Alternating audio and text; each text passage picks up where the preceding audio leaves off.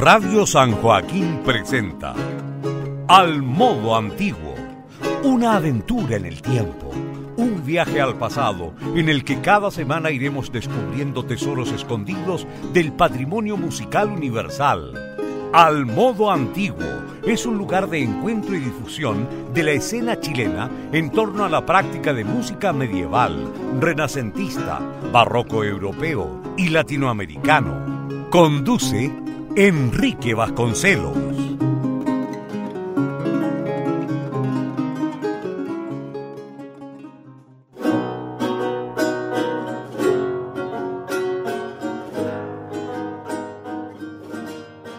Muy buenas noches, bienvenidos a un nuevo capítulo de la sexta temporada del programa Al Modo Antiguo en Radio San Joaquín.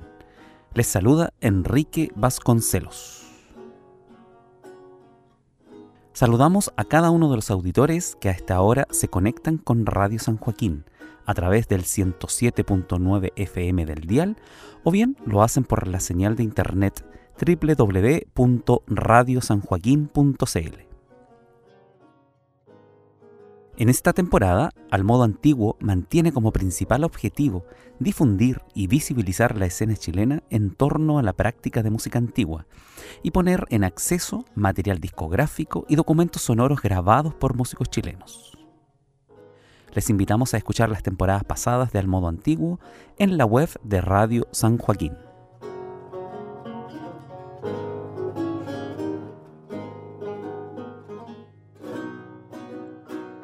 Muy buenas noches. Esta semana continuamos con el ciclo que hemos denominado Música Antigua en Valparaíso. El objetivo de estas conversaciones es conocer y difundir el trabajo realizado por agrupaciones y músicos de la región de Valparaíso, que cultivan la música antigua. La idea es conversar con ellos sobre sus trayectorias de las agrupaciones, ¿cierto? Y conocer sus proyectos actuales y futuros, además del repertorio que han desarrollado. Iniciamos este ciclo junto al conjunto de madrigalistas de la Universidad de Playa Ancha. Luego fue el turno de la Orquesta Mundos Reunidos. El programa pasado estuvimos junto a la Orquesta Barroca de Valparaíso de la Universidad Católica de Valparaíso. Y hoy junto al dúo Encontrarte de guitarra barroca y tiorba, integrado por los músicos Daniel Díaz y José Manuel Valdés, a quienes damos una cordial bienvenida al programa ¿Qué tal muchachos? Muy buenas noches. Gracias por aceptar esta invitación de estar hoy en Al Modo Antiguo. Buenas noches Enrique, eh, gracias por la invitación. Gracias Enrique, un agrado de nuevo volver a verte, estar con mi, aquí, a mi amigo Daniel, disfrutando un momento con ustedes y difundir con mucho cariño lo que hacemos. Sí, José Manuel dice una vez más porque estuvimos en, hace un, tiempo atrás, ¿cierto? En diciembre, reunidos también en el Encuentro Nacional Virtual de Música Antigua, que también tuvimos el agrado de estar ahí en la producción y estuvimos también junto con estos músicos y precisamente en ese encuentro conocimos a este dúo Encontrarte. Y para empezar a conocerlos aún más, me gustaría que, no sé, ahí vamos a ir pimponeando entre José Manuel y Daniel, eh, que nos contaran un poco sobre los orígenes de este dúo, porque yo sé que hay un contexto, ¿cierto? Ustedes forman parte de una agrupación, de un centro cultural o de, una corporación, fundación, aclárenme un poco eso, pero me gustaría que me, me hablaran un poco sobre la historia del dúo y también el contexto en el cual se inserta este dúo. Eh, bueno, nosotros nos conocíamos de mucho antes, ya de los finales de los 80 con Daniel, con mucho cariño, desde, inclusive no estábamos casados, y ahora sí, ya con y todo. Y bueno, no nos había dado la oportunidad de tocar juntos, hasta que entramos a una asociación de contacto cultural acá en Placilla y Curao, que tiene por finalidad eh, hacer una apertura de la parte cultural, musical, eh, a niños, eh, también a, chicos de escasos recursos, darle una oportunidad. Bueno, se dio la, posibilidad de, formar un, un, grupo de música antigua, una orquesta de niños de, de escasos recursos, y se dio se ganaron algunos proyectos para juntar a profesores, y se hace una linda labor. Y también dentro de eso, hace dos años se ganó un proyecto para armar el ensamble en contraste que es de música antigua. Y entre muchos instrumentistas y cantantes, eh, ya eh, nos juntamos con Daniel y él accedió a, con mucho gusto y incorporó al, al ensamble y tocamos en varias partes de, aquí de, de, la quinta región. Eh, dimos conciertos de obras patrimoniales, coloniales de, de América y también de Europa. Interesante cómo estas eh, asociaciones culturales van acogiendo a los músicos, van acogiendo a distintos músicos, ¿cierto?, para poder integrar una agrupación. Eh, sin duda, eh, ustedes, si, bien, perdón, están en una, en una agrupación, pero no dejan de ser músicos independientes, ¿cierto? Es decir, siempre están eh, postulando a los proyectos o dependen, ¿cierto?, de, también de, de la... Mm, de la organización y de la autogestión de sus espacios, de los espacios en los cuales ustedes están trabajando o coordinando. ¿Qué significa ser un músico independiente en la música antigua? O sea, muchos de los músicos que hemos escuchado aquí en Almodo Antiguo pertenecen a una universidad o, pertenecen a algún, alguna entidad superior, ¿cierto? Pero ustedes están dentro del ámbito de lo independiente. ¿Qué significa ser un músico antiguo en la independencia? O sea, mira, independiente entre comillas, porque tenemos la suerte de, ambos ser pro profesores, eh, entonces tenemos una estabilidad. O sea, yo trabajo clases en la universidad, Man Manolo tiene ahí cargos también, entonces en, su trabajo. Entonces eso, eso nos permite um, sostenernos, especialmente en esta pandemia, que hemos visto como muchos músicos que se dedican solamente a tocar se han visto mermados y en todos los estilos. Eh, lo, que, lo que nos juntó a nosotros, bueno, y lo que me acercó a Manolo primero es que en la amistad, primero, nos conocemos hace mucho tiempo, y lo otro es que eh, yo hace tiempo andaba buscando volver a hacer música antigua. La última vez que hice fue con Eunice en, en, en la Católica, en el Memoria de América. O sea, uh -huh. muchos de los músicos que estamos tocando ahora salimos de ahí. Y Manolo antes había tocado con Tiziana eh, en, en, su proyecto también. En Capilla de Indias. En Capilla de Indias, claro. Tocó ahí, eh, de hecho, estuvo bastantes años Manolo ahí. Viajó con ellos a Francia, grabó discos y todo. Entonces, eh, y luego cuando yo me fui del Memoria, Manolo fue el guitarrista del, Memoria. Y, yo prácticamente había dejado la, música barroca eh, de lado por estudios, por dedicarse a la vida laboral también. Y a, y otro, y otros proyectos. Ahora, ¿cómo hacer música antigua? Eh, yo creo que es como cualquiera, fíjate, uno tiene que autogestionarse y buscarse, pero partía, en el caso nuestro creo que la, la pandemia nos ayudó bastante como dúo, porque tú, nos vimos en la necesidad de dejar de ensayar en el ensamble. Y se dio la particularidad que mmm, por esas cosas del destino los dos estudiamos con el mismo profesor. Entonces, que le mandamos un saludo a Cristian Gutiérrez, que es nuestro maestro, maestro. Claro, es nuestro Dalai Lama. el gurú. Es nuestro gurú. Entonces él, eh, un poco, ahí ya nos pensaba ver repertorio y nos dimos cuenta que había una necesidad de nosotros de, de tocar, porque el ser amigos implica, que, para mí, por lo menos, es una cosa fundamental, uh -huh. tener una conexión con la persona que, que, que, que tú tocas. Entonces, claro con Manolo era, era casi una cuestión de, de perogrullo, nosotros ni, ni, siquiera peleamos en los ensayos. Yo creo que en los años que nos conocemos nunca hemos discutido, porque tenemos como visiones de ver la música muy, muy parecidas. Entonces, fue muy fácil, fue muy rápido montarnos, juntarnos, armar el repertorio. Eh, Manolo maneja mucho el repertorio y bueno, y le planteamos a nuestro profesor, mira, queremos finalmente llegar a hacer repertorio como dúo. Claro, eso te quería preguntar porque ustedes provienen desde el mundo de la guitarra clásica, por decirlo de alguna manera, ¿cierto? La guitarra romántica, la guitarra latinoamericana, esta guitarra clásica docta que, que nosotros conocemos. ¿Cómo se produce este cambio, este gusto, podríamos llamarlo también, hacia la música y hacia los instrumentos de cuerda pulsada? Porque ustedes tocan dos, y ambos dos, o sea, los dos tocan tiorba y los dos tocan guitarra eh, barroca. ¿Cómo se produce este cambio o este giro un poco en la dirección guitarrística, si podríamos llamarla de esa manera, de la guitarra de seis cuerdas tradicional, la guitarra española que todo el mundo conoce, eh, a, instrumentos antiguos? ¿Cómo se produce este cambio? Eh, en, mi caso, lo, voy a hacer cortito, eh, cuando estaba sacando la pedagogía de la educación musical, previo había estudiado guitarra en la etapa básica en la Universidad Católica.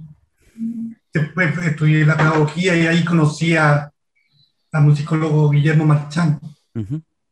Y al final de la carrera me mostró un manuscrito de guitarra de final del siglo XVIII. Y me dijo, ya, José Manuel, ya estamos al final y yo te veo por el lado de la musicología. Entonces ya le dije, vamos. Entonces trabajamos de una forma musicológica. Me enseñó cómo a trabajar y cómo tomar un manuscrito de época y, y, y trabajarlo. Eso, más que nada, analizarlo y llevarlo a la vida. Y Maki era una obra encontrada en México de 1776, de una, justamente de una guitarra barroca, pero de seis órdenes, que era una guitarra de transición. Y bueno, por ahí me fui después, estudié unos años eh, musicología en la Universidad de Chile y eso me apasionó. Y después, obviamente, eh, fuimos de gira con, con, con Capilla de India, eso más me motivó. Fuimos a, a Francia, Austria, más de 42 conciertos afuera, también en el festival de APAC, de chiquitos, mm. varias veces. Entonces, mm. eso. O sea, a, través a través del repertorio fuiste conociendo el instrumento. Y en tu caso, Daniel, ¿cómo ha sido? Eh, yo creo que varias veces la había pololeé con la música antigua. Em, cuando niño eh, tuve la suerte de tener clases con Gina. Ella fue mi, mi, primera profesora de teoría de la música, con Gina Allende. Con Gina Allende eh, era nuestra profesora en el conservatorio cuando yo hacía clases con la católica. De José Manuel Caro fue nuestra profesora y luego... Bueno, y ahí en esa época estaba Sergio Candia también. Flautista dulce, para. Flautista dulce, claro. Y ahí fueron mis primeros eh, atisbos de ver cómo se podía tocar esta música. Y en esa época, niño la encontraba interesante, pero extraña. Em, eh, luego, ya más en la universidad, tuve la suerte de ver a Lars Antigua, ya que era un, grupo que tenía mucha, eh, una formación importante, una cantidad de pergaminos y años. Y bueno, en el 2010 eh, me fui a estudiar a España. Y ahí, bueno, ahí me se me abrió la mente. Llegué, al Conservatorio Real de Madrid donde había una cátedra de instrumentos antiguos. Y todas las semanas veía a, los grupos top de, de Europa y Estados Unidos. Y ahí y yo pienso que la música antigua es como un virus, así mm. una vez que se te pega, no se te sale del, del, cuerpo. Y, y, no tiene vacuna. Y no tiene vacuna, exactamente. Y para mí ha sido tal que hasta ahora, por ejemplo, ya hace un par de años, pero más, el año pasado tomé la decisión de, de extremarme, ponerme un poco talibán. Por ejemplo, sigo como guitarrista porque me gusta y tengo grupos de guitarra, pero en guitarra moderna me refiero. Pero o toco música barroca o toco música actual, pero me salto el clasicismo, el, romanticismo. Eh, y ya eh, encuentro que estos dos extremos son tan parecidos para mí como, como intérprete y bueno, y cuando me metí en la musicología también. O sea, comencé a, entenderla mucho más eh, por dentro y me di cuenta que yo llegué a la musicología gracias a la música antigua. Y un poco, a diferencia de, de mi formación de intérprete, eh, me di cuenta que los músicos antiguos, en esencia, son musicólogos. Claro. Bien. Oye, ¿qué les parece si escuchamos algo de lo que ustedes han grabado? Me gustaría eh, manifestar o, mencionar, ¿cierto? Que lo que ustedes van a, mostrar el día de hoy son grabaciones eh, remotas. Es decir, ¿ustedes nunca estuvieron juntos cuando tocaron? Eh, así, así, es. O sea, hay una que grabamos, hay una sola que fue para el festival, donde grabamos en la casa de, de José Manuel, pero las otras ha sido gracias a, a la tecnología. a la tecnología, claro, y, y, y claro, aprendizaje, a la edición, básicamente. Cuéntame, ¿qué vamos a escuchar entonces en ese formato? Bueno, la, la primera obra es una danza, una capona de Giovanni Kasperger, eh, que es una, es un debut que vamos a hacer porque es mi, mi estreno en sociedad como teorbista. Eh, en, el, en, el, en, el, grupo, por lo general, el que interpreta la tiorba es José Manuel. Y esta es la, la, primera obra que, donde yo soy el que toco la tiorba y José, José Manuel toca la guitarra. Segundo, la guitarra barroca. Este, la obra que las primeras son, como dice eh, Daniel, de Gerolamo Kasper, Estamos hablando de, del libro cuarto de intabulatura para chitarrones. Él se caracteriza, deja una obra hermosa para chitarrones. O Tiorba. Estamos hablando de Roma de 1640. Perfecto. Entonces vamos con la obra de Kasperger, en versión del dúo Encontrarte.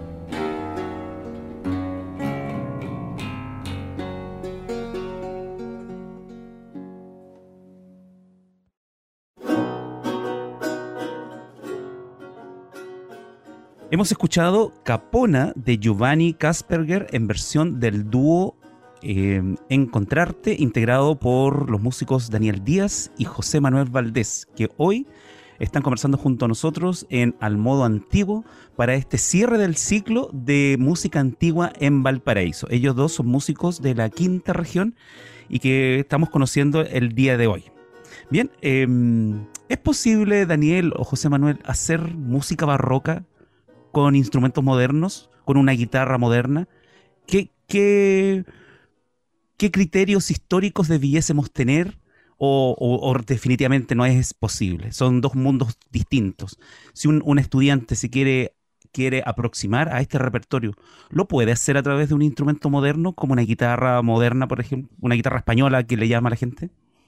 O sea, yo creo que es posible y, lo hice. Toda mi carrera de intérprete en guitarra toqué música barroca con la guitarra de seis cuerdas. Em, puedes usar algunos subterfugios como poner, eh, bajar una tonalidad cuando tocas cosas de vihuela o poner un, un, cejillo, bajar una cuerda. Yo creo que es posible, es una forma de tocar el repertorio, conocerlo. Yo a mis alumnos en la universidad les hago tocar repertorio barroco con guitarra moderna.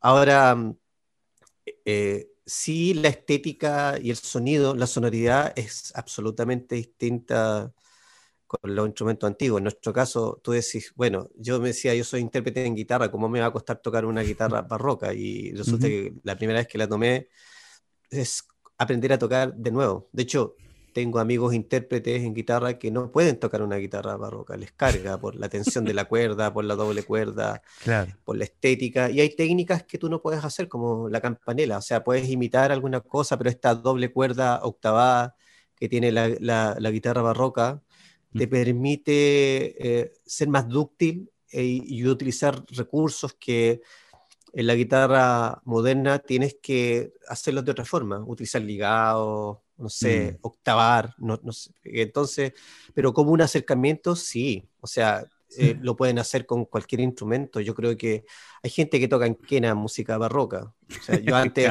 yo antes, antes la criticaba por la afinación y esas cosas, pero ahora digo, bueno, mm. que la hagan. Eso ya está bien. Ahora, para, para los que quieran incursionar, por ejemplo, en el continuo, este mismo tratado que yo les hablaba de Vargas Guzmán, que apareció en, México y también está en España, justamente habla de la guitarra de seis órdenes. Entonces se podría extrapolar en una guitarra normal. Y hay un, uno de los capítulos es cómo llevar la guitarra en continuo. Entonces perfectamente podría llevar el continuo eh, con una guitarra que nosotros conocemos ahora. Ahora, como bien dice Daniel, la sonoridad no es la misma, tocar instrumentos de época. Claro.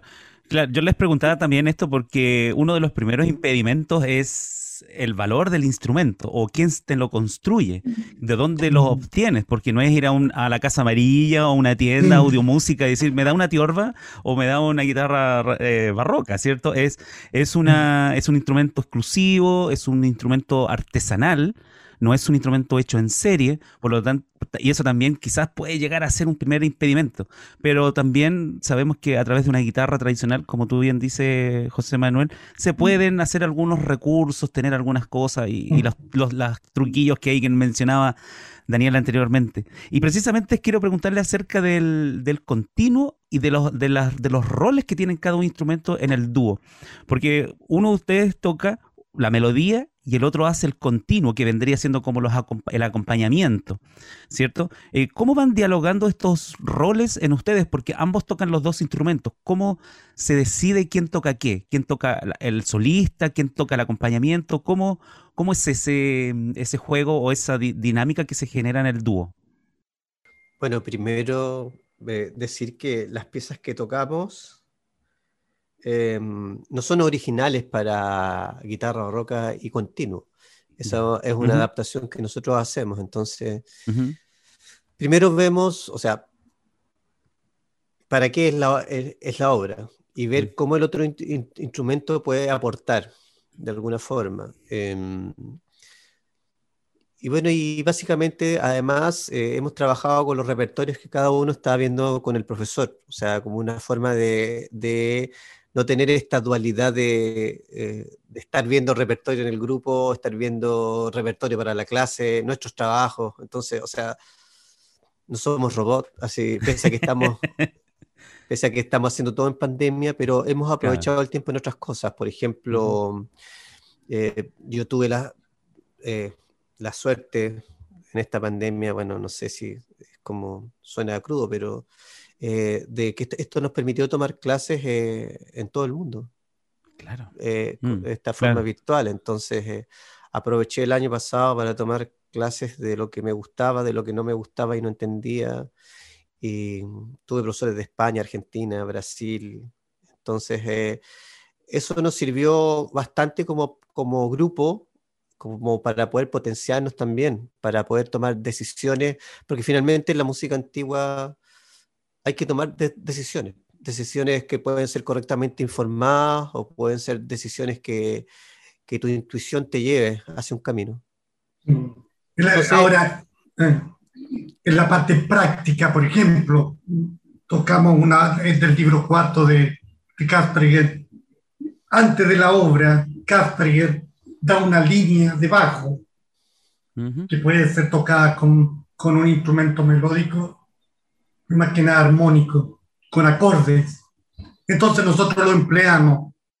Tocamos la línea de bajo, uno los dos, y el otro toca el repertorio.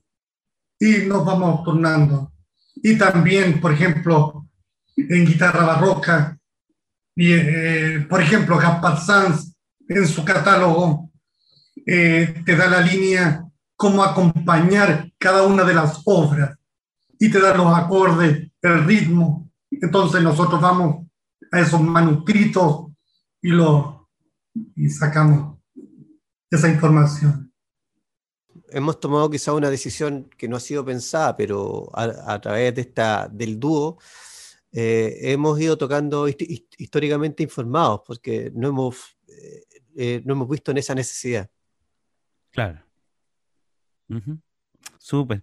Oye, ¿qué vamos a escuchar ahora? Cuéntenme, ¿qué nos han preparado vamos, a seguir con Kasperger, pero otra danza, un Canarios, eh, donde José Manuel es, la tiorba, solista, y el, el acompañamiento en guitarra parroca lo hago yo.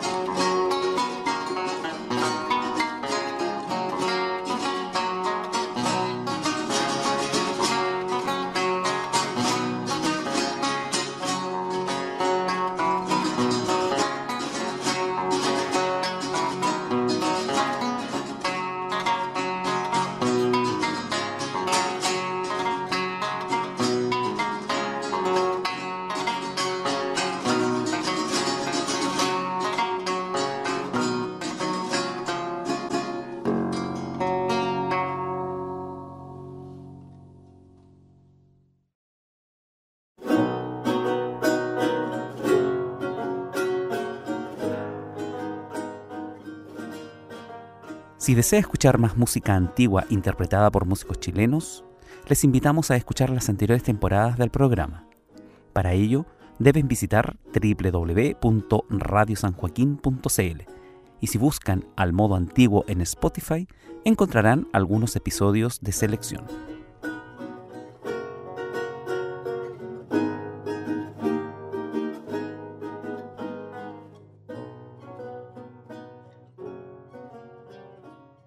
Se ha escuchado en versión del dúo Encontrarte, eh, integrado por Daniel Díaz y José Manuel Valdés, la obra Canarios de Giovanni Kasperger. Eh, hermosas versiones y recordemos que estas versiones son eh, capturadas, ¿cierto? Tomadas cada uno desde sus casas y con la magia de la tecnología se juntan y logran tocar juntos. me imagino que se, debe ser todo un mundo tocar por separado no poder estar ahí sintiendo la respiración, la mirada, el gesto. Eh, ¿Cómo ha sido ese proceso, José Manuel? O Daniel, no sé. Bueno, para mí, para mí, horrible, horrible, horrible. Horrible porque, bueno, pero yo creo que ha sido para todos los músicos. Eh, eh, así como no dar conciertos en vivo, el tener que ensayar así, o tener que preparar las obras, de repente mandarnos un archivo, tocar con un clip en la oreja eh, y estudiar así, al principio, no sé, de una obra así a 50 versiones, porque eh, tienes que ser mucho más mecánico, entonces se pierde esa riqueza de de esa interacción que das eh, cuando estás tocando junto, que hay, está ese lenguaje no verbal, o, que tú sigues, sigues al otro con las propuestas que te hace al estar tocando. Claro, claro. Entonces, eso, eso se ha perdido un montón. O sea, no existe en realidad. No existe. Bueno, pero algo se puede apreciar la belleza de la música, la música sigue siendo bella y así sigue existiendo una, una pureza ahí de, la creación. Por lo tanto, ustedes de alguna u otra manera han podido salir adelante y, y, este resultado que los deja conforme. Me imagino que lo que estamos escuchando hoy día hay un, hay, ustedes quedan, están contentos con el resultado, ¿cierto? Sí, lo que, lo que pasa es que también la música tiene, es música buena, es música bien hecha y la misma música te propone, quizás tú puedes estar con el metrónomo en la oreja, pero hay, hay momentos en que tú te, la música te va a decir, apúrate, quédate, o sea, la idea no es tocar a tiempo, sino que en el tiempo, jugar con él también. Mm, o sea, creo que... Creo que eso es importante y es lo que uno hace cuando toca con nuestra gente. Por lo tanto, eh, requiere estar más concentrado, ¿no? A propósito de tocar a tiempo y en el tiempo, tengo una, también una duda que se le ha hecho a, los otros invitados a este ciclo, y es, ¿por qué hacer música antigua hoy? ¿Cuál es la, sería la justificación o la motivación para seguir tocando con estos instrumentos tan antiguos? O sea, ¿cuál, cuál es la excusa de seguir tocando con estos instrumentos que fueron, estuvieron de moda o fueron, estuvieron, cierto, en boga en el siglo XVII, XVIII. ¿Cuál es la motivación? ¿Qué, les motivó a ustedes? ¿O qué les motiva a seguir tocando estos instrumentos? Bueno, yo, creo que eh, uno de, la concepción de, de la base, de que obviamente nos gusta la música antigua, pero también la importancia de, de las obras patrimoniales, tanto de América como de Europa, y tomarlas y llevarlas a la vida y tratar de, mostrar lo que el autor quiso en ese momento mostrar y que, como te dije, llevarla a la vida. Yo creo que por ahí va también buscar la sonoridad, ¿no la parte estética de la, de la obra. Y en ese sentido, eh, Daniel, eh, en, Chile existe una tradición guitarrística importante y eso tú lo sabes muy bien, ¿cierto? Ustedes lo conocen. Em, tanto en el mundo profesional como una cantidad, miles de guitarristas aficionados, guitarristas de fogata, ¿cierto? Tanto en lo profesional como en lo amateur existe una cantidad enorme de guitarristas. Chile tiene una tradición de guitarristas. ¿Por qué creen ustedes que no hay una tradición fuerte en instrumentos históricos? ¿Qué ha fallado ahí? ¿Hay, un, ¿Hay una mala fama de hacer música antigua así como algo como que es fácil? ¿por qué Chile no tiene una tradición guitarrística o de guitarra o de instrumentos pulsados antiguos, sabiendo de que tenemos una gran cultura guitarrística en el país?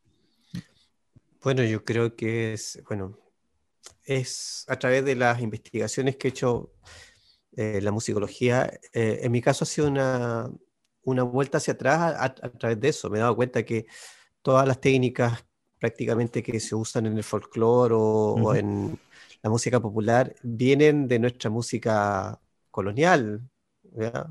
Entonces, eh, que se usan hasta, hasta el día. Cuando tú hablas de afinaciones traspuestas en el campo o de formas de tocar la guitarra, son cosas que se hacen en la guitarra barroca. O sea, tú, cuando le explicas a un charanguista que en realidad el charango es una guitarra barroca hecha en las misiones indígenas, mm. eh, que es una copia, entonces les cuesta creer y claro, y llegas hacia ella. Ahora, ¿por qué no se hace en Chile? Y es por, por lo mismo, em, ha pasado en general en muchos estilos. Siempre Chile se ha caracterizado en su historia por ser, eh, por mirar muchos hacia afuera y, mirar poco hacia adentro. Entonces, a diferencia de Argentina, Brasil, Uruguay, no sé, que tiene una tradición fuerte. Eh, y es porque en la colonia mirábamos primero a España, luego a Francia, era, era la cultura. Luego, a los últimos décadas, era ser una cultura latinoamericana. Entonces, a mí me tocaba ver en la universidad a mis alumnos que tocaban cuatro venezolanos, se sabían ritmos colombianos, cosas peruanas, pero si toco una cueca chilena, una tonada, no tenían ni idea de cómo tocarla. Entonces, eh, esas técnicas, esas tradiciones eh, se llevaron a un contexto. Aparte que la guitarra hasta el siglo XIX era un instrumento mal mirado, tuvieron que llegar extranjeros a, tocarla acá para que se le mm. comenzara a dar una importancia y una relevancia. O sea, cuando se abre la cátedra de guitarra en el Conservatorio Nacional, el primer maestro era un argentino, y mm. diciendo que habían chilenos que podían tocar y que tocaban, pero era un instrumento que se tocaba en el campo y la gente de clase baja. Entonces, eh, en los últimos años la guitarra toma una importancia y, en el siglo XX yo creo que mayormente. Y aún, aún tomando en cuenta que los conservatorios hace unos pocos no sé, será 15 años, empezaron a integrar eh, obras chilenas en, en, sus en, sus programas. Eh, ahora, eh, con respecto a la guitarra, siempre tuvo como una doble vida, una guitarra cortesana y una guitarra popular. Y bueno, en Chile también se, ahora, ahora se han encontrado manuscritos de guitarra de de maestros de capilla de España en Santiago de Chile. Y eso indica que también en Santiago de Chile estamos hablando de 1700, 1600, no, principios 1730. Significa que también estaba la guitarra más elaborada, más docta, aunque eran ritmos folclóricos españoles. Pero también estaba esa guitarra popular que decía Daniel bueno, y esa es una dualidad que tiene la guitarra, o sea, siempre hasta el día de hoy. O sea, no hay guitarrista que tú conozcas o nos conozcamos, latinoamericano en específico, que no toque música popular o no haya tocado o no haya llegado a la guitarra a través de la música popular. Es muy raro que alguien diga, no, yo llegué a la guitarra por la música académica. Claro. Pero es extraño de que habiendo una tradición fuerte en la guitarra, eh, existan pocos guitarristas antiguos. O sea, contándolo a ustedes, yo creo que no hay más de 15, aventurándome, músicos en Chile que tienen los instrumentos y que tocan estos instrumentos. O sea, eh, ¿Dónde ha fallado ahí la, difusión de la música antigua en relación a los instrumentos eh, barrocos? De que Chile no tiene un mayor número de intérpretes. Eh, es que yo creo que por lo menos en, las instancias de formación que tenemos en Chile, eh, tú ves que hay una, hay como una tendencia a irse a la música moderna, mucho más moderna, siglo XX, o, o, los currículums de los conservatorios es formar gente que sea experta en los siglos XIX o en el siglo XX. Entonces, eh, no hay una, un mayor trasfondo, que si bien, no sé, en el piano, en la guitarra puedes ver obras barrocas eh, o, renacentistas para clavecín, pero nunca entiendes el contexto, te hacen, te, metes en, te hacen tocar en clavecín, por ejemplo. que, sería un instrumento que podrían tener las instituciones. Entonces creo que también va en la, formación y por otro lado que, no sé, pues, ¿qué instituciones enseñan música antigua aquí en el país? Una. Claro, ese, una, dos. Dos, claro, la apertura que tiene el, un diplomado, claro, cursos que hacen o de repente viene alguien. Entonces es muy difícil acceder porque tú mismo sabes que hay, hay gente interesada. Claro, por supuesto. Y la necesidad crea, o sea, yo tuve que comprarme una guitarra barroca en la Argentina porque acá en ese tiempo nadie nacía. Entonces eh, hubo a Europa los instrumentos, la, la tiorba, por ejemplo, eh, a Europa, porque acá no hay nadie que construya tiorbas, entonces tenemos ese problema también. O sea, tienes que ya recurrir a otros lugares, porque es poca gente lo que lo hace y traerlas de, de afuera ya es caro.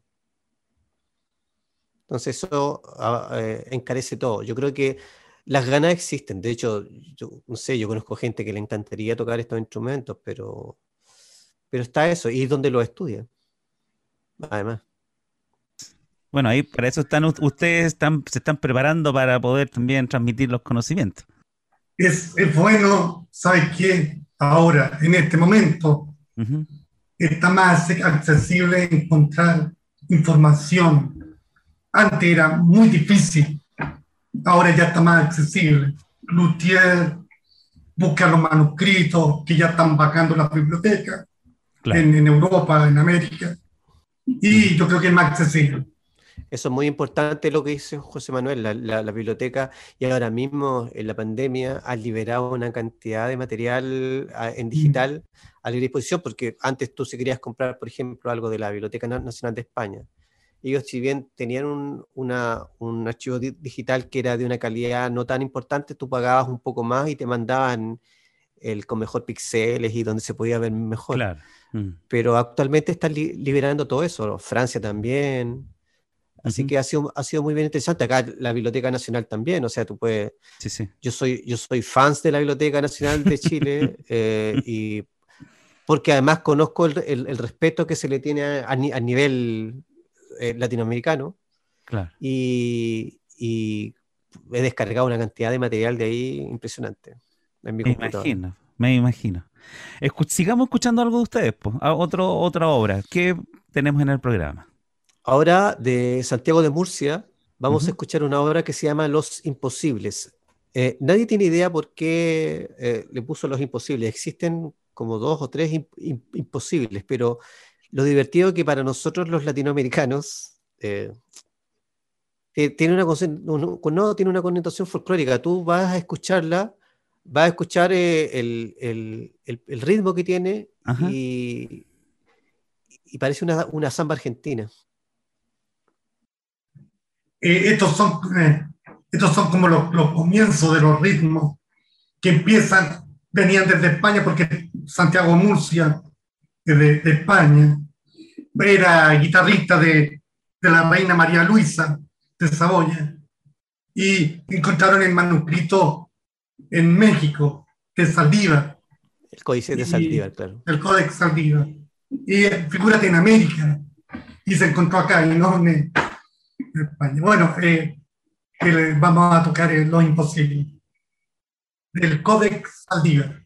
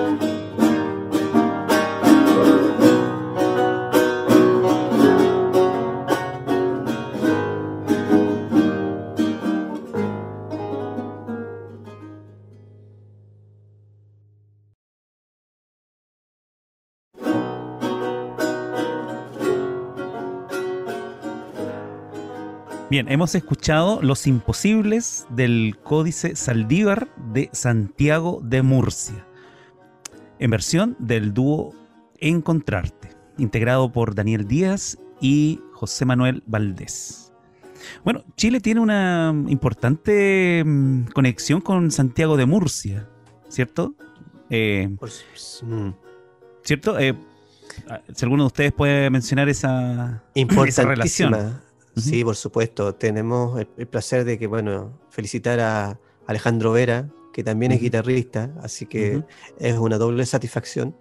Eh, musicólogo que él encontró hace unos años atrás una versión de un manuscrito de Santiago de Murcia, acá en Chile, eh, donde, donde hay versiones que no están, no estaban en España, algunas, o estaban, algún, eh, tienen algunas cosas distintas a los manuscritos que allá estaban. Entonces eh, es, muy interesante, bueno, y, también como proyecto nuestro es abordar ese manuscrito encontrado en Chile y hacer también eh, versiones de ahí. Mm. Lo bueno que hay muchos manuscritos mexicanos, peruanos, eh, Chile, ¿no es cierto? Que se puede hacer un repertorio de lo que fue la guitarra en la época colonial. Bueno, este es de cifras selectas de 1722 y como dice Vera, se encontró casi por casualidad. Es, fantástico. Y los españoles decían, ¿cómo? Como un manuscrito de Santiago Murcia. Eh, hermoso, hermoso. Chile. Claro, ¿cómo llegó ahí? Esas cosas maravillosas, porque esas cosas que pasan en nuestra América, que se, se estima, por ejemplo, Hablaba con un amigo hace poco que de la Catedral de Guatemala se conoce un 5% de todo el material que hay. Y, todo el otro está ahí por descubrir. Entonces, siempre a mí me decían que la guitarra, bueno, fue importante en España y acá en América. La, la tiorba, hasta el día de hoy, no se sabe que hayan llegado tiorbas a América, sino que era el dúo arpa, guitarra, que era el más tradicional. también. Claro, claro pero esto es lo que sabemos hasta ahora, porque basta que encontremos alguna información y, alguna partitura que diga ahí Tiorba y nos, cambia la, vida inmediatamente. claro, qué bien, qué bien. Oye, em, quizás pasando a otro, a otro tema, ¿cierto? Em, hemos hablado de la guitarra, de, de sus inicios, de etcétera, de los instrumentos. Pero quizás pasando a un tema un poco, eh, quizás crítico, podríamos llamarla de alguna manera, ¿cierto? Es Valparaíso, la música antigua. Este ciclo se llama así, la música antigua en Valparaíso. Em, ¿Cómo se inserta en la cultura de la región de Valparaíso el dúo Encontrarte? ¿O, es muy pronto hablar de, del aporte que ha tenido el grupo en la región? ¿O cuál creen, o, o cuál será el aporte que ustedes quieren que tenga este dúo de música antigua en la región de Valparaíso y, por qué no, también a nivel nacional. ¿Cuáles son las proyecciones que ustedes le dan a su trabajo artístico en estos momentos y qué es lo que esperarían, obviamente, que sucediera en un futuro próximo y sin pandemia? bueno, en, el caso de encontrarte en esta asociación, que como les dije, hay adultos, niños estudiando y es como un foco de atracción el ensamble que está dentro de esa asociación. Y se invita inclusive el año antes de, entrar a pandemia, como te dijimos, como 10 conciertos y niños con nosotros cantaron a la usanza de la época. Y alumnos ya más aventajados tocando el continuo, ¿no es cierto? Habían viola de gamba, violines, flauta, cantante, guitarra barroca, tiorba, eh, cello también. Y bueno, la idea es difundir, primero hacer que conozcan la música barroca y también acercar a la gente a, la asociación para que puedan aprender más. Y los que están interesados en cultivar la música antigua en la zona, especialmente en Placilla, Urauno, que vengan Valparaíso, encantado para hacer música. ¿La asociación ha seguido funcionando en este periodo, así a través de, de videos, o sea, de clases a distancia? hasta el año pasado habían clases eh, teletemáticas. Este año estamos por hacer, hacer una, una, asamblea para ver cómo lo vamos a perfilar, porque nosotros trabajamos dentro de un colegio y tú sabes que los colegios ahora están, están cerrados y más por, por cuidarnos también ha sido como complejo el poder eh, seguir funcionando, pero está, está dormido, eso va a seguir después.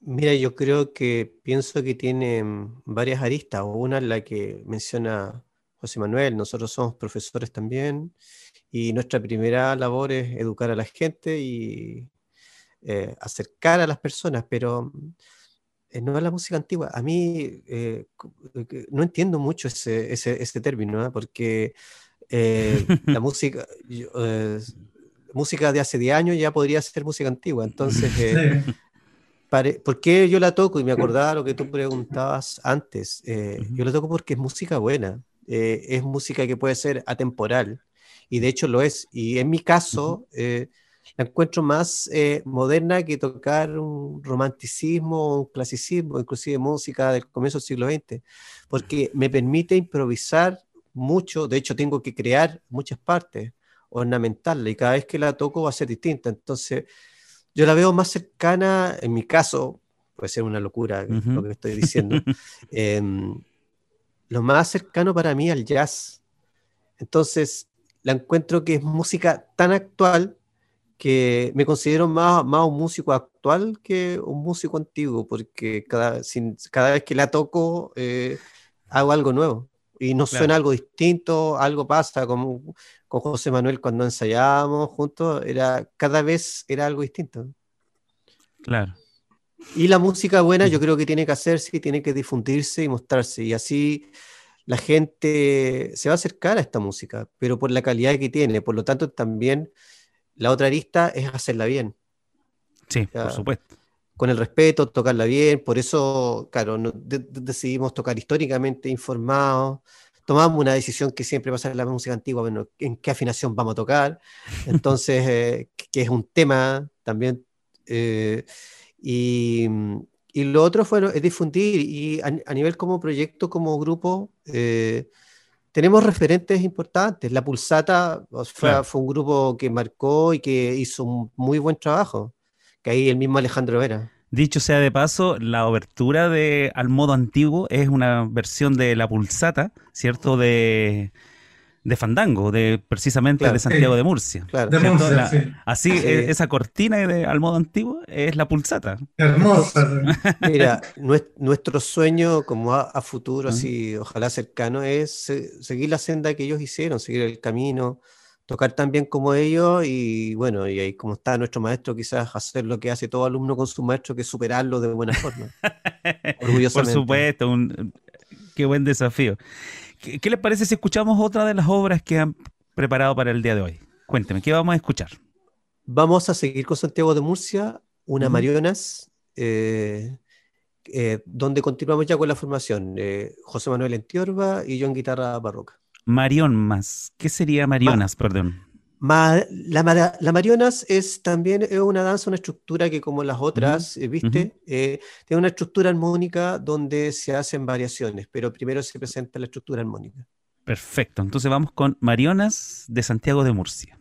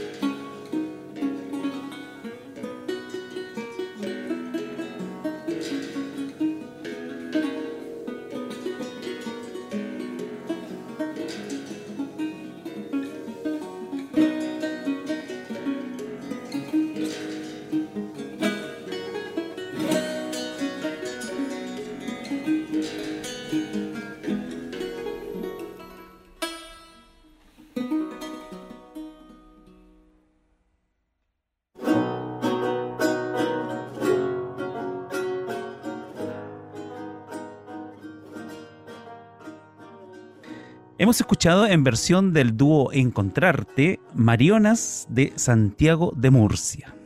Este dúo está integrado, ¿cierto?, por Daniel Díaz y por José Manuel Valdés, que hoy están conversando junto a nosotros en Al Modo Antiguo, en este ciclo de música antigua en Valparaíso. Ellos son de la quinta región. Eh, Daniel, tú eres, bueno, estás en Viña, ¿cierto? Y José Manuel en Placilla, en Curauma. Sí, que está al lado de, de, Placilla, en el sector, en Curauma. Pero ambos de la región de Valparaíso. Ahí tienen Su, su movimiento, estos músicos chilenos. Em, muchachos, una, una, pregunta que a mí me interesa mucho, el tema de, ya se han mencionado acá un poco, eh, una de las partes, ¿cierto?, que, tiene esta triada de, la, del arte, de la cultura, de la expresión artística, ¿cierto? Por un lado están los, los autores, los compositores, los escritores, las personas que crean la, creación. Está también una parte que son las obras, ¿cierto? Las obras, los intérpretes, pero también están el público también está el público. Ustedes como intérpretes están mediando entre el público y están mediando, ¿cierto?, con los compositores, con las obras. Es decir, ustedes están al medio, eh, son el puente entre el público y el compositor, y compositores que ya sabemos son de 300 años atrás, 400 años atrás algunos. Entonces, ustedes tienen una, una responsabilidad, pero también tienen un gran contacto con la gente o con el público. ¿Podríamos nosotros eh, decir que en Chile hay una audiencia para la música antigua? ¿Existe una audiencia para la música antigua en Chile? ¿O falta todavía ese público? ¿Un músico antiguo hace su concierto y llegan 10 personas, 5 personas?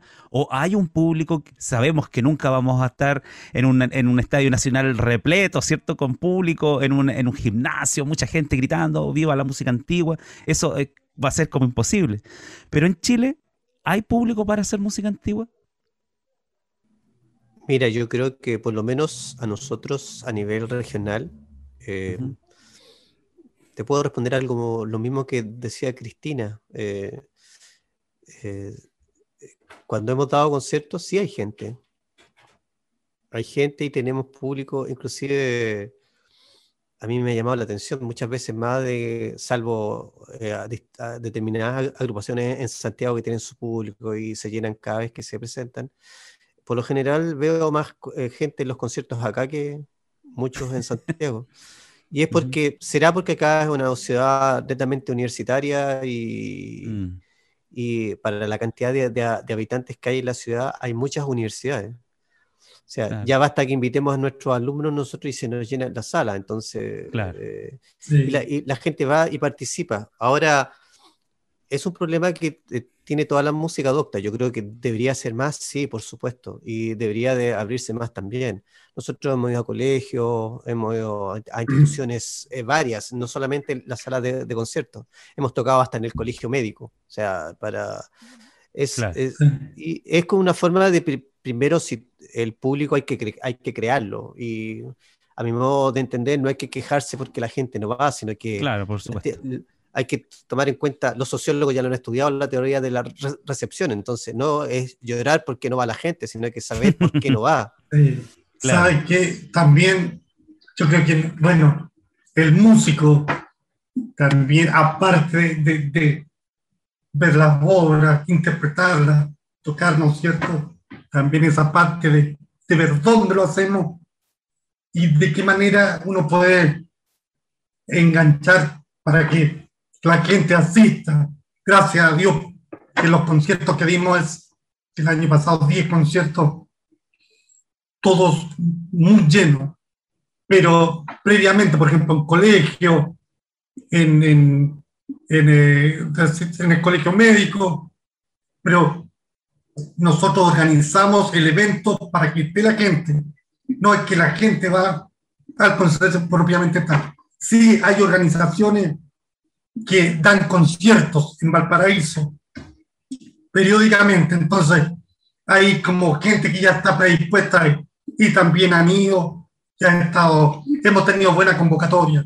Y también uno ve la recepción, que la gente queda contenta abuelito inclusive llorando, que le gusta porque hacemos una reconstrucción histórica también, aparte de tocar, y eso les encanta mucho.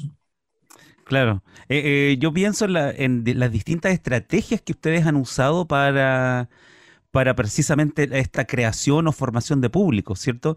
Que, por ejemplo, la misma asociación Encontrarte, los conciertos educativos, ir a los colegios, antes tienen este contacto con las bases, eh, en lugares apropiados y me imagino que también en lugares no apropiados o no convencionales para la música, ahí también tocan porque están en esa creación de públicos. O sea, hay que dar esta batallita primero para ir cosechando, ¿cierto? Y ustedes lo han demostrado, ¿cierto? Que están en esta, mm, en esta línea de, trabajo que, que, aparte de elaborar, ¿cierto? El producto artístico, de elaborar eh, la creación artística a través de sus interpretaciones, pero también hay un contacto con la gente que se ha visto en estos momentos, ¿cierto? Eh, ha, bajado, ha bajado el ritmo de, las presentaciones, bajó el ritmo del contacto con el público. Eh, ¿Cómo ustedes han mantenido ese contacto con, el público o con su audiencia o con su gente que alguna vez lo, lo estaba escuchando? Bueno, Sabemos que esta vez eh, eh, este programa, por ejemplo, va a ser para ustedes también importante porque va, a haber una difusión de su trabajo, pero en lo cotidiano, en el, en el diario vivir de, ustedes allá en, la quinta región. ¿Cómo o se perdió el contacto definitivamente en esta pandemia o han, hecho algún tipo de estrategias como para mantener el contacto con, la, con su audiencia? Mira, yo creo que eh, como lo ha hecho todo el, mundo finalmente, bueno, hay, hay, primero darte cuenta que es necesario que mm, ya de una vez a los que estudiamos música nos enseñen la, autogestión. O la gestión cultural y lo que hacen muchos grupos, pero de, música antigua que han, han, aprendido mucho de la música popular. Ya ahora ya es común ver que grupos de música antigua se promocionan en las redes sociales, eh, trabaja, trabajan mucho con eso eh, y están como constantemente aportando a, esta red social. Y mm, nosotros un poco lo mismo, eh, hemos seguido con la misma senda, más bajo perfil, porque además ha sido un año de involución interna, o sea, eh, porque, claro, para querer ser mejor tienes que de repente pararte y ponerte a estudiar. Claro. Y ponerte a aprender. Entonces, hemos bajado, claro, como antes, ya no tenemos como la misma intensidad, pero ha sido un poco hasta mostrar a la, a la, gente lo, lo, que vamos haciendo en los ensayos por separado, o sea, que es toda una experiencia. Entonces, ver cómo ha sido para nosotros grabar, grabarse un video, mandárselo hasta por WhatsApp a, a Manolo, decirle, mira, esta es una o Manolo, sí. algo a mí.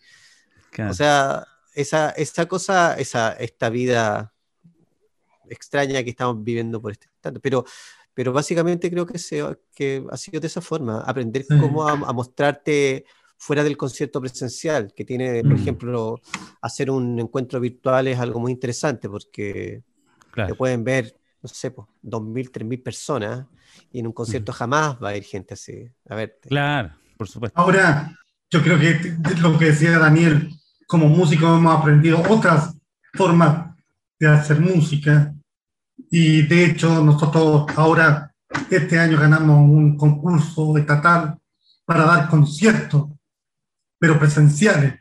Entonces tenemos que ver qué va a pasar con, con la cuarentena para ver si lo vamos a realizar de esa manera.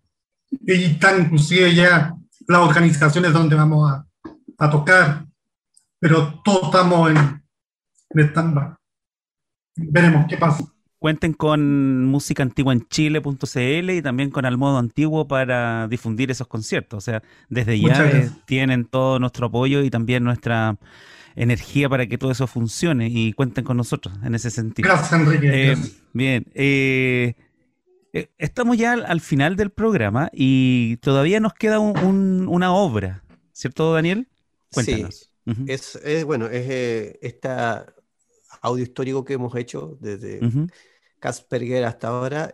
vamos a terminar con Gaspar Sanz, uno de los guitarristas barrocos más renombrados de España, y vamos a terminar con una danza Canarios, que, ¿por qué la elegimos este canario? Porque es una obra que no conozco guitarristas de la academia que no la haya tocado, entonces es, es una es un poco también por qué la elegimos y la tocamos, porque es enseñar a la gente cómo sonaría con estos instrumentos, cómo sonaba originalmente. Sí, y lo bueno, lo bueno de esto, que este canario, eh, bueno, aparte de ser una obra bellísima, bien lograda, equilibrada, eh, vamos a conocer el canario español con Sam y el canario que ya tocamos desde Italia y las diferencias. Es hermoso, se. Qué bien. Entonces vamos con la versión del dúo Encontrarte de Canarios de Gaspar Sanz.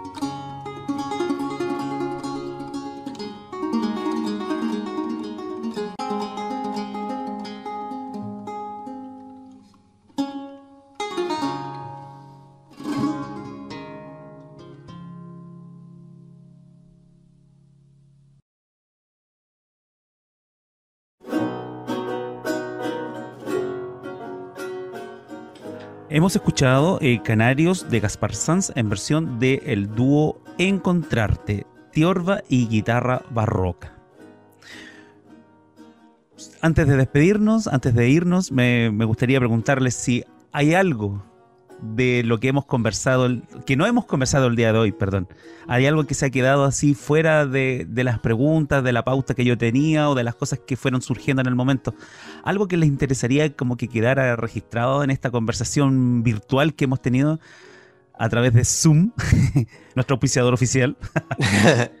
bueno, eh, yo espero que en unos cuatro años o cinco años escuchemos esta grabación y nos demos cuenta de que eh, hemos estado organizando actividades acá en la región, en conjunto, trayendo músicos, tocando en todo Chile y, fuera de Chile.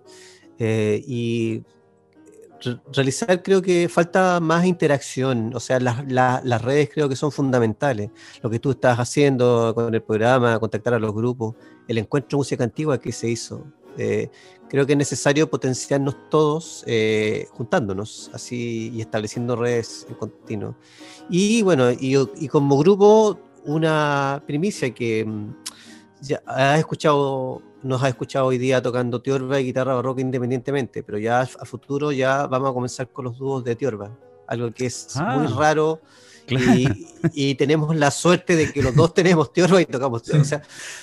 y que hay manuscritos de dúos de Tiorba. Y que hay manuscritos de dúos de Tiorba, así que podemos, en eso estamos ahora estudiando cada uno de sus Van a tener que viajar en, autos distintos, sí, porque no en el mismo auto no van a. sí, no, es un problema, sí, claramente. es un problema, sí. Bueno, Enrique, eh, agradecerte esta hermosa invitación y saber que no estamos solos, somos muchos los que estamos en esto.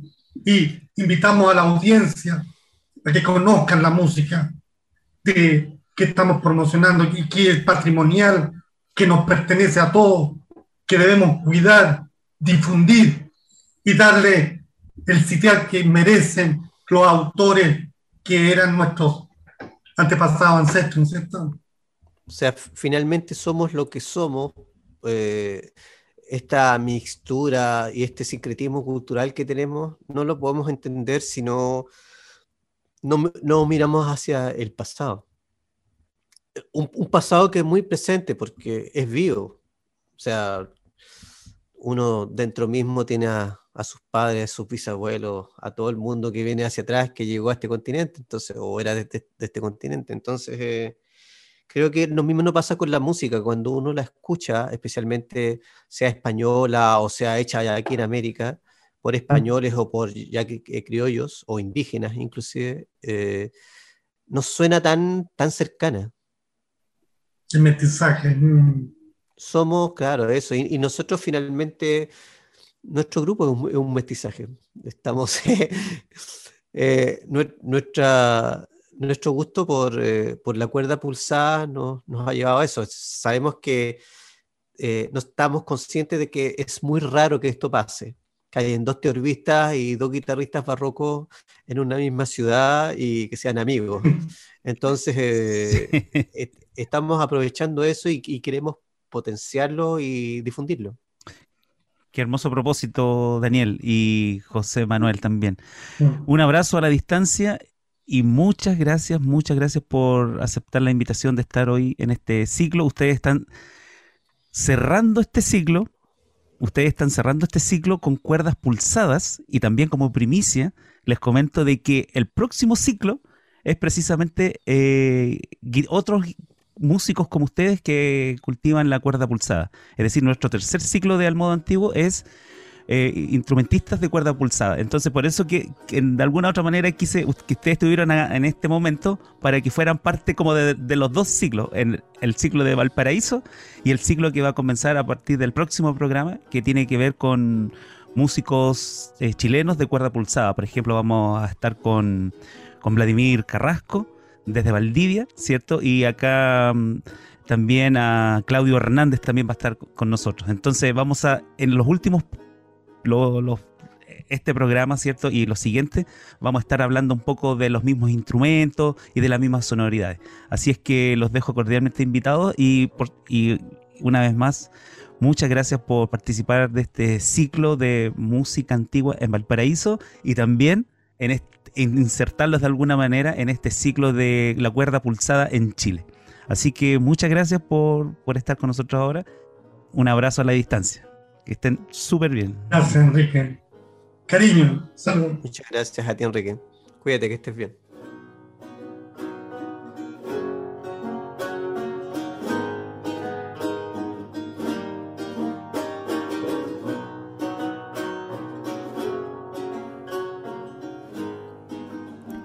Al despedirnos, les invitamos a visitar el sitio web asociado al programa www.musicaantiguaenchile.cl. Aquí podrán estar permanentemente informados de los conciertos y actividades en torno a la música antigua que se realizan a nivel nacional. Si deseas comunicarte con la producción del programa, envíanos tu mail a almodoantiguo.gmail.com. Muy buenas noches.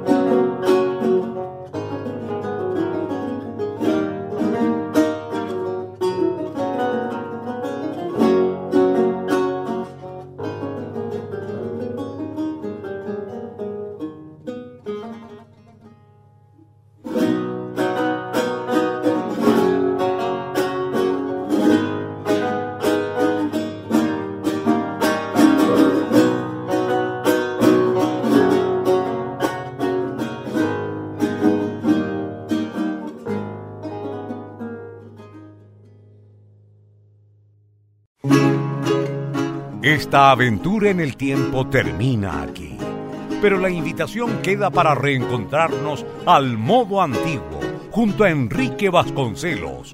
Hasta la próxima semana y recuerda escuchar y compartir este podcast en radiosanjoaquín.cl.